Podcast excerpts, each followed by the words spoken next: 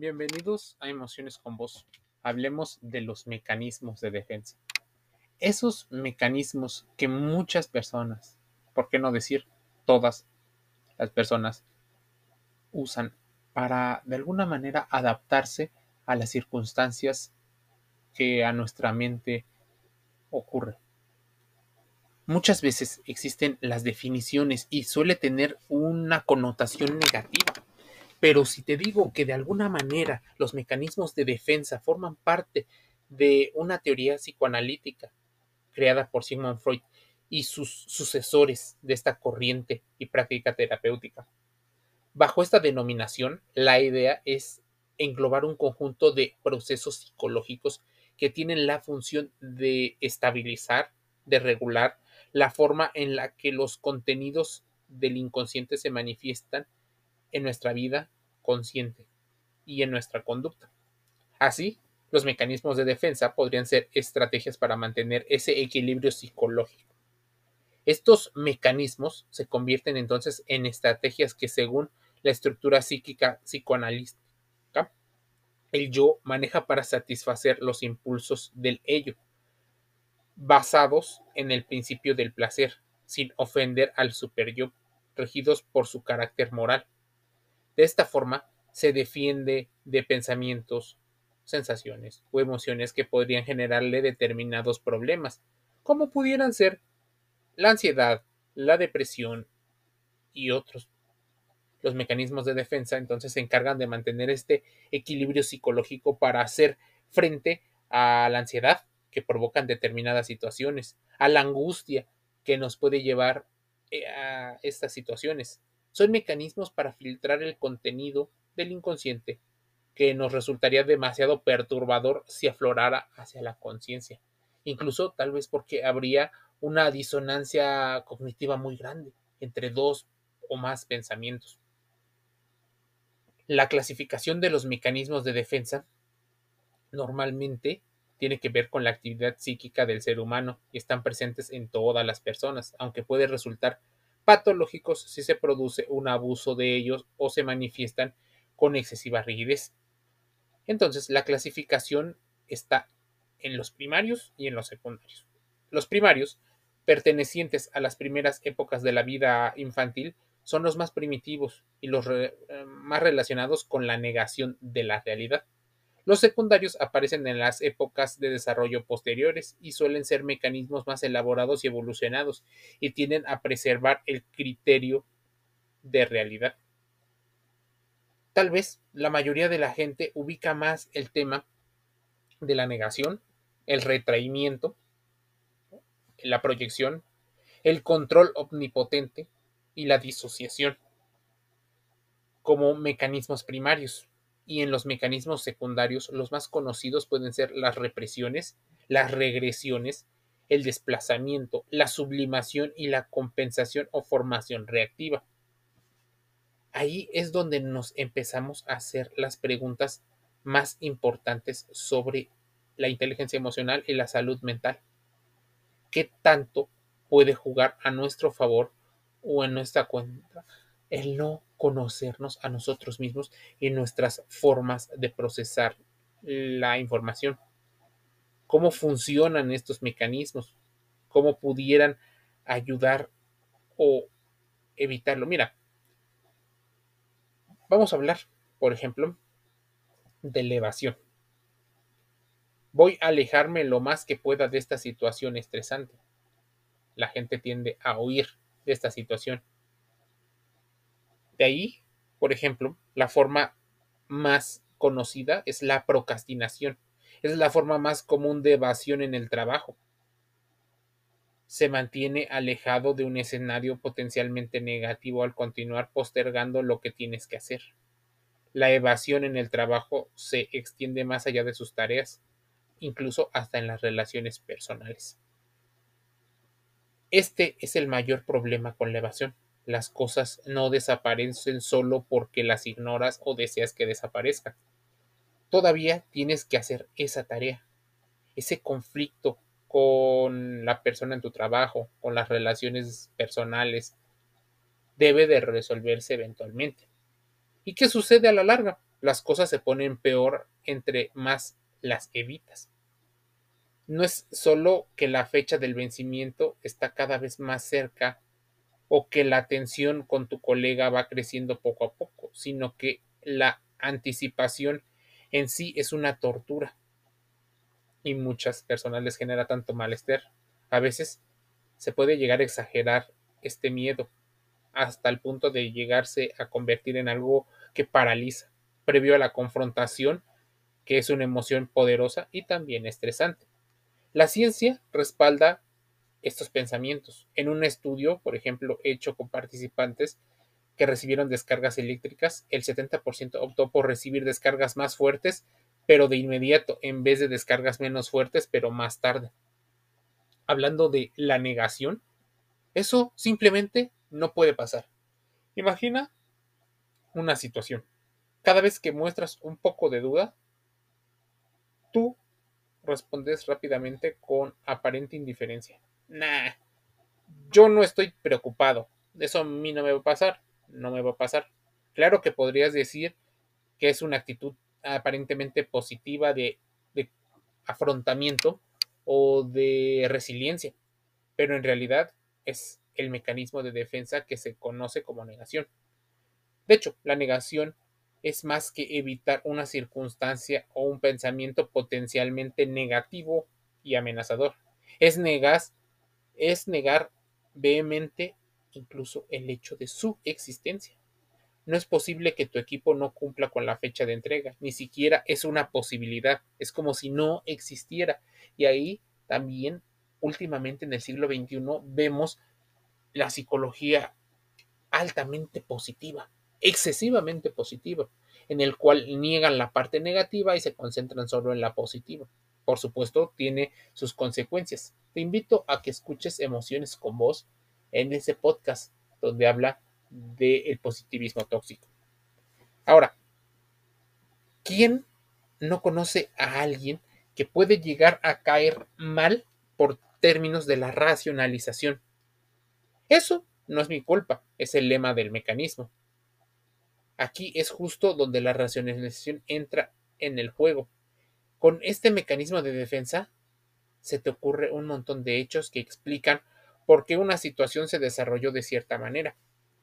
No es solo la imaginación.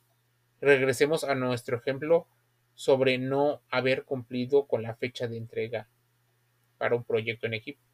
Admitir que no lo acabaste a tiempo porque lo empezaste demasiado tarde puede doler y parecería que la realidad duele, cuando en verdad lo que duele pudieran ser las consecuencias que ya sabes que pueden haber.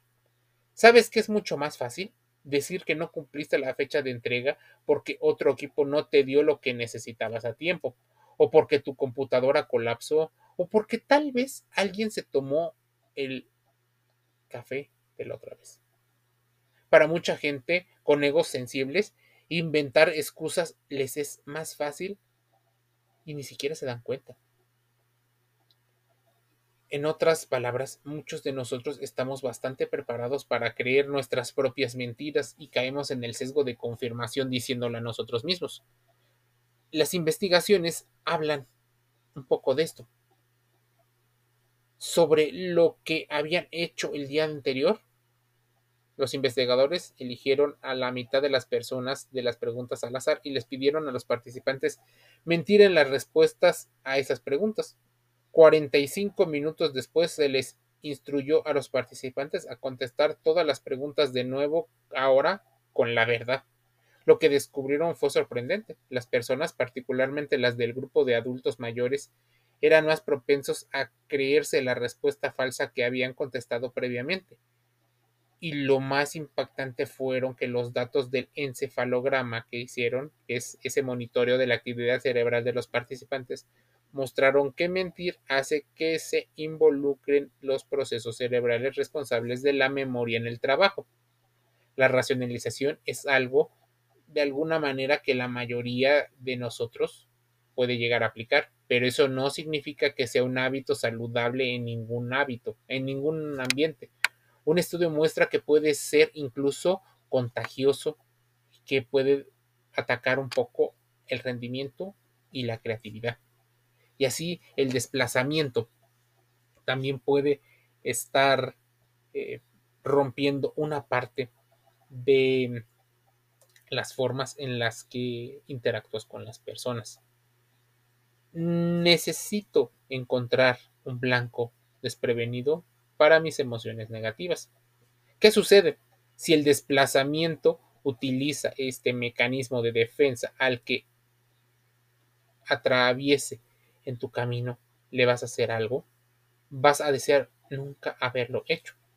Puede ser que llegues a enojarte sin justificación cuando estés haciendo tus reportes, puesto que de manera simple canalizas toda tu frustración y tus emociones negativas hacia un blanco totalmente equivocado y todo porque sabes que dirigir esos sentimientos hacia una persona de mayor jerarquía de un poder mayor te va a traer unas consecuencias terribles. Así que buscas un blanco eh, más vulnerable. Por eso las minorías constantemente sufren de este desplazamiento social. ¿Qué ocurre? Está el famosísimo chivo expiatorio o oveja negra. Si el desplazamiento tiene ese mecanismo, muchas veces hay días malos. Sin embargo, eso no quita el hecho de tu responsabilidad y además no exime de las consecuencias. No es una estrategia viable para lidiar con los problemas. Solo le harás daño a las relaciones y a las otras personas y posiblemente le hagas tanto daño que la gente quiera vengarse de ti en el corto plazo. Mucha gente se queda pensando en cómo puedes evitar los mecanismos de defensa. Recuerda que los mecanismos de defensa hasta cierto grado son normales a partir de nuestra evolución y cuando los usas ocasionalmente pueden ser de alguna manera de ayuda. Sin embargo, cuando tus mecanismos de defensa se convierten en un hábito que repites diario, y es más, a veces hasta la gente te lo menciona y es algo que te repiten y parece que es una cantaleta. Es que tú haces, es que tú dices, y la gente no quiere aceptar que tal vez la gente ya identifica y tiene la percepción de ti como esa persona que repite ese hecho. No lo van a endulzar. Dejar de depender de estos mecanismos de defensa es incómodo y difícil. Requiere que hagas justo lo que estás evitando hacer. Muchas veces permitirte ser vulnerable. Gradualmente, por supuesto. Y con ayuda de un psicólogo o psicóloga profesional titulado y con las bases eh, suficientes. Aquel que te permita, por ejemplo, ampliar tu conocimiento y no solo darte la solución. Y tampoco evites, por ejemplo, el que haya un tratamiento más prolongado. ¿Por qué? Porque muchas veces queremos el resultado a corto plazo. Queremos la solución y cuando nos sentimos tranquilos dejamos de ir al psicólogo, al profesional, lo cual es un error. Tal vez, como cualquier otro comportamiento, el primer paso para poder cambiar es reconocer el problema, admitirlo, analizar nuestros propios pensamientos, emociones y reacciones, incluso intercambios que hacemos, no engañándonos y dejando de utilizar esta muleta o apoyo emocional. No reconoces estos, estas situaciones en ti. Existen muchos otros ejemplos de mecanismos de defensa que en la psicología se ha estudiado. La categorización, por ejemplo, que es segregar distintos pensamientos o partes de tu vida, es decir, excluir cualquier problema personal cuando estás en el trabajo. También el deshacer trata de enmendar un comportamiento negativo con muchos positivos y luego atestarlo de cumplidos el resto del día. Una vez que has identificado los mecanismos de defensa que estás utilizando para preservar este ego, y este aparente bienestar emocional, es tiempo de pedir ayuda para no recaer en los mismos hábitos. Encuentra a alguien, por ejemplo, que de alguna manera te dé paz, pero no abuses. No busques que esa persona sea tu vitamina o tu proveedor. No es ningún secreto que los compañeros de responsabilidad pueden hacer cosas maravillosas.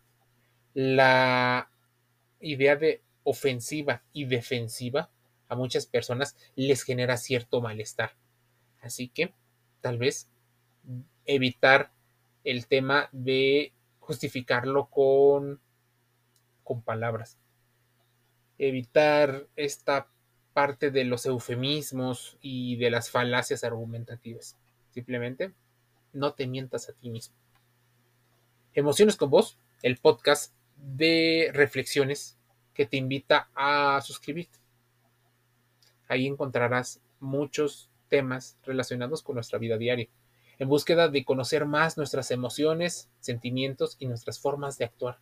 Incluso podríamos entender un poco de por qué las otras personas se comportan como se comportan. Emociones con Voz lo encuentras gratis en Spotify, en Google Podcast, en Amazon Music Audible, iHeartRadio, Anchor FM.